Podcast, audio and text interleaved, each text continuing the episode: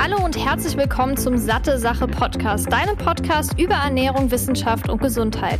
Mein Name ist Laura Merten, ich bin studierte Ernährungswissenschaftlerin und sorge mit Satte Sache dafür, dass Ernährungswissenschaft für alle verständlich wird und du smartere Entscheidungen in Sachen Ernährung triffst. In diesem Podcast spreche ich mal alleine, mal mit führenden Expertinnen und Experten über die wichtigsten Fragen rund um die Ernährung. Viel Spaß! Ich begrüße dich zurück hier zu einer neuen Episode des Satte Sache Podcasts. Ich freue mich, dass du wieder eingeschaltet hast. Ich habe heute ein Thema für dich, was ich schon mal angesprochen habe vor einiger Zeit und es kam so gut an und ich habe so viele Fragen nochmal dazu bekommen, dass ich jetzt speziell hier eine Episode zum Thema antientzündliche Lebensmittel mache und zwar die Top 10. Damals war das eher so allgemein zur antientzündlichen Ernährung und heute geht es wie gesagt speziell um die Lebensmittel. Und wenn dir dieser Podcast gefällt, freue ich mich auf jeden Fall über ein Abo und ein Like, je nachdem auf welcher Plattform du das gerade hörst. Und deine Anregungen und Wünsche kannst du mir immer über Instagram schreiben oder auch an laura.sattesache.de. Und dann würde ich sagen, fangen wir doch direkt mal mit dem spannenden Thema an, denn das ist wirklich eigentlich in den letzten Jahren super präsent und ist immer beliebter. Es gibt immer mehr Studien dazu und die Wissenschaft zeigt auch, dass manche Lebensmittel tatsächlich chronische Entzündungen reduzieren können. Dabei ist es allerdings wichtig, zwischen den verschiedenen Entzündungen zu unterscheiden, also gute und schlechte Entzündungen. Denn auf der einen Seite schützt sich der Körper mit den akuten Entzündungsreaktionen gegen Infektionen und Verletzungen und auf der anderen Seite können aber chronische Erkrankungen Krankheiten verursachen. Dabei ist auch Stress und wenig Bewegung ein oder sind sehr wichtige Faktoren, die Entzündungen fördern können. Und dazu kommt noch ein ganz, ganz großes Thema, und zwar die Ernährung. Denn Lebensmittel wie Früchte, Gemüse und Gewürze enthalten antientzündliche Komponenten, die Entzündungen verringern können. Und die Top 10 der antientzündlichen Lebensmittel verrate ich dir gleich. Und was ich noch ganz kurz dazu erwähnen wollte, ich habe ja ein Buch mit der Marie zusammengeschrieben, Plant-Based heißt das, und da gibt es verschiedene Themen, gerade gerade in Bezug auf Hormone, Darm hat Marie beispielsweise geschrieben und ich das Thema Immunsystem, also auch antientzündliche Ernährung sowie Haut und Haare. Und das Ganze in Kombination mit der pflanzenbasierten Ernährung. Wenn dich das Thema interessiert, dann schau doch mal in der Episodenbeschreibung vorbei, da findest du nämlich den Link. Kommen wir jetzt aber zu den zehn Lebensmitteln, die du in deine Ernährung einbauen solltest und auch auf welche Inhaltsstoffe diese positiven Effekte zurückzuführen sind. Zum ersten hätten wir Beerenfrüchte und dazu zählen Blaubeeren, Himbeeren, Brombeeren, Johannisbeeren und auch Erdbeeren. Die enthalten nämlich sekundäre Pflanzenstoffe und zwar die sogenannten Anthocyane, die antientzündliche Effekte haben und das Krankheitsrisiko verringern können. Das zweite ist Grüntee, denn der enthält die Substanz Epigallocatechin-3-Galat. Das klingt jetzt erstmal etwas kompliziert und es ist eigentlich gar nicht so super wichtig, dass du dir das jetzt merkst. Aber wichtig ist, dass eben Grüntee auch antientzündliche Effekte hat aufgrund dieser Substanz, da diese Substanz die Produktion von entzündungsfördernden Zytokinen hemmt und dadurch auch die Schädigung der Fettsäuren in den Zellen reduziert. Also auf jeden Fall ein sehr, sehr gutes Getränk. Das dritte sind rote Trauben, denn die enthalten ebenfalls Anthocyane wie auch die Beerenfrüchte und die können das Krankheitsrisiko für verschiedene Erkrankungen senken. Darunter zählen dann auch Herz-Kreislauf-Erkrankungen, Diabetes, Fettleibigkeit, Arthritis, Alzheimer und Augenerkrankungen. Und besonders hervorzuheben ist hier das Resveratrol, das das Herz vor Entzündungen schützen kann. Und so konnte auch in einer Studie beispielsweise gezeigt werden, dass der tägliche Verzehr von Traubenextrakt den Adiponektinspiegel erhöht. Und da ist es wichtig zu wissen, dass ein niedriger Wert des Hormons mit einer Gewichtszunahme assoziiert ist. Das vierte ist ein Gewürz, was wirklich super beliebt ist in den letzten Jahren, und zwar Kurkuma. Das ist zwar hier in, ja, ich sag mal, dieser europäischen Region, gerade Deutschland, Österreich, Schweiz und sowas eher in den letzten Jahren so ein bisschen hervorgekommen und geboomt, auch durch diese Golden Milk und sowas. Aber in der indischen Küche wird das schon seit Jahrhunderten oder vielleicht sogar Jahrtausenden verwendet, in zum Beispiel Currygewürzmischungen. Und es ist vor allem für das enthaltene Kurkumin bekannt. Das ist eine stark entzündungshemmende Verbindung und die ist besonders mit einer Verringerung von Entzündungen bei Arthritis, Diabetes und anderen Krankheiten assoziiert. Es kann ja relativ schwierig sein, alleine durch Kurkuma genug von diesem Kurkumin aufzunehmen, um auch wirklich eine spürbare Wirkung zu erzielen. Und aus diesem Grund wird in Studien oft ein Nahrungsergänzungsmittel mit isoliertem Kurkumin aus Kurkuma verwendet.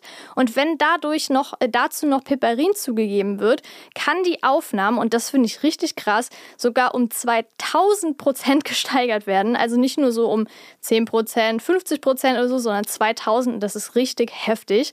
Also nur eine Golden Milk zu trinken, schadet wahrscheinlich nicht, aber man soll jetzt auch nicht denken, dass wenn man, keine Ahnung, so einen Teelöffel Kurkuma am Tag zu sich nimmt, die krasseste Wirkung aller Zeiten hat.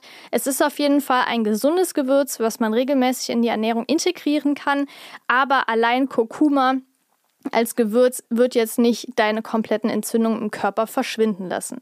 Ein weiteres Lebensmittel ist das native Olivenöl extra. Und da ist es besonders wichtig, das zu betonen, denn raffiniertes Öl hat eben diese ganzen Wirkungen nicht mehr. Und ich spreche hier von einfach ungesättigten Fettsäuren, die dann ein fester Bestandteil der antientzündlichen Ernährung sind und die das Risiko von Herzkrankheiten, Hirntumoren, Fettleibigkeit und anderen ernsten Gesundheitsproblemen verringern kann. Und die Wirkung des enthaltenen Antioxidants Oleokantal wurde sogar mit der entzündungshemmenden Wirkung von Ibuprofen verglichen. Das ist also wirklich ziemlich krass als Aussage. Aber es kann tatsächlich so sein, denn Ibuprofen wirkt auch entzündungshemmend. Es hat also nicht nur diesen schmerzstillenden Effekt, sondern wie gesagt auch entzündungshemmende Komponenten enthalten. Und bei diesem Olivenöl ist es, wie gesagt, ganz wichtig, das Native zu nutzen, denn das kann man eigentlich relativ gut erkennen, zum einen steht es natürlich drauf und zum anderen, je bitterer das Olivenöl, desto mehr von diesem Oleokantal ist enthalten. Also es ist ein ziemlich guter Hinweis. Und das sechste Lebensmittel ist die Tomate. Die enthält viel Vitamin C, Kalium und Lycopin. Das ist ein Antioxidant mit beeindruckenden entzündungshemmenden Eigenschaften, denn es kann besonders positive Auswirkungen haben, um entzündungsfördernde Verbindungen zu reduzieren, die mit verschiedenen Krebsarten in Verbindung stehen. Dadurch, dass du zum Beispiel Fett noch gleichzeitig aufnimmst, kannst auch Olivenöl nehmen, weil, wie gesagt, auch sehr positive Eigenschaften, kann diese Lycopinaufnahme noch nochmal verbessert werden. Da es ein fettlösliches Vitamin ist, eine fettlösliche Verbindung und das wird durch Fett eben nochmal verbessert, weil es ja auch zum Beispiel ein Carotinoid ist, also eine Vorstufe von Vitamin A und das gilt beispielsweise auch für anderes orangenes Gemüse wie Karotten oder Kürbis, wenn du dazu Öl kombinierst, sei es jetzt äh, Fett kombinierst, sei es jetzt in Form von Öl oder Nüssen, ist die Aufnahme nochmal verbessert. Und wenn wir uns jetzt die Tomate anschauen, kannst du die Aufnahme sogar noch mehr potenzieren, indem du sie kochst.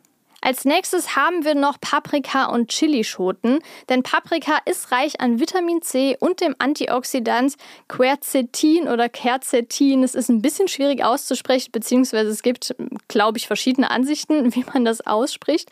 Aber auf jeden Fall Q-U-E-R-C-E-T-I N. Und das äh, kann Entzündungen im Zusammenhang mit chronischen Krankheiten wie zum Beispiel Diabetes verringern. Und die Chilischoten, die enthalten Sinapinsäure und Perulasäure. Und die beiden können Entzündungen ebenfalls verringern. Als achtes hätten wir meine Lieblinge und zwar Leinsamen, Hanfsamen und Chiasamen und auch deren Öle, denn die enthalten mehrfach ungesättigte Omega-3-Fettsäuren, die Entzündungen verringern können, die andernfalls zu metabolischen Syndrom, Herzkrankheiten, Diabetes oder auch Nierenkrankheiten führen könnten. Denn das Problem ist allerdings, dass der Körper die Verbindungen in diesen pflanzlichen Lebensmitteln, also die ALA-Alpha-Linolensäure, nur zu 5 bis 10 Prozent in die Omega-3-Fettsäuren DHA und EPA umwandeln kann. Und DHA und EPA sind eben wichtig für diese positiven Eigenschaften, die der Körper dann auch durch die Umwandlung in Resolvine und Protektine auch wirklich entfalten kann. Werbung Hast du dir schon mal Gedanken um deine Omega-3-Zufuhr gemacht? In den Industrieländern ist die ausreichende Fettzufuhr kein Problem. Das Problem liegt eher in der Art der Fettsäuren und hier besonders das Verhältnis von Omega-6 zu Omega-3-Fettsäuren, welches bei 5 zu 1 liegen soll. Hierzulande kommen wir aber eher auf 10 zu 1. Die Vorzüge von Omega-3-Fettsäuren sind durch zahlreiche Studien gesichert, wie zum Beispiel, dass EPA und DHA zu einer normalen Herzfunktion beitragen, DHA zur Erhaltung einer normalen Gehirnfunktion sowie normaler Sehkraft beiträgt. Wenn jemand wie auch ich keinen und vor allem wenig und nicht regelmäßig Fisch isst, ist es umso wichtiger, eine Alternative zu finden. Daher kann es sinnvoll sein, hochwertiges pflanzliches Algenöl zu nutzen. Und genau das bekommst du bei Norsan, zusätzlich auch aus umweltschonendem Anbau. Das vegane Omega-3 von Norsan enthält zudem hochwertiges Bio-Olivenöl als Antioxidant und 800 internationale Einheiten veganes Vitamin D3. Neben dem Öl bietet Norsan das hochdosierte Omega-3 auch in Kapseln an. Das Gute daran, weder das Öl noch die Kapseln haben einen fischigen Geruch oder Geschmack. Damit auch du dich jetzt vom Omega-3-Experten Norsan überzeugen kannst, konnte ich einen Rabattcode für dich ergattern. Mit dem Code SatteSache15, klein und zusammengeschrieben, bekommst du 15% Rabatt auf deine gesamte Neukundenbestellung. Ganz einfach unter www.norsan.de per Mail oder Telefon einlösen und deinen eigenen Omega-3-Bedarf decken sowie den deiner Liebsten. Werbung Ende. Als neuntes hätten wir noch die Avocado, denn die enthält Kalium, Magnesium, Ballaststoffe und einfach ungesättigte Fette, die herzgesunde Eigenschaften haben. Sie enthalten auch Carotinoide und Tocopherole, die mit einem geringeren Risiko für Krebs und Herzkrankheiten in Verbindung gebracht werden.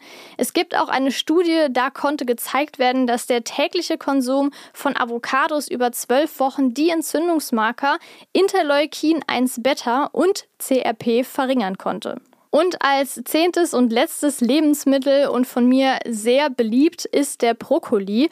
Und der gehört zusammen mit Blumenkohl, Rosenkohl und Grünkohl zu den sogenannten Kreuzblütlern. Und diese sind mit einem geringeren Risiko für Herzkrankheiten und Krebs in Verbindung gebracht worden.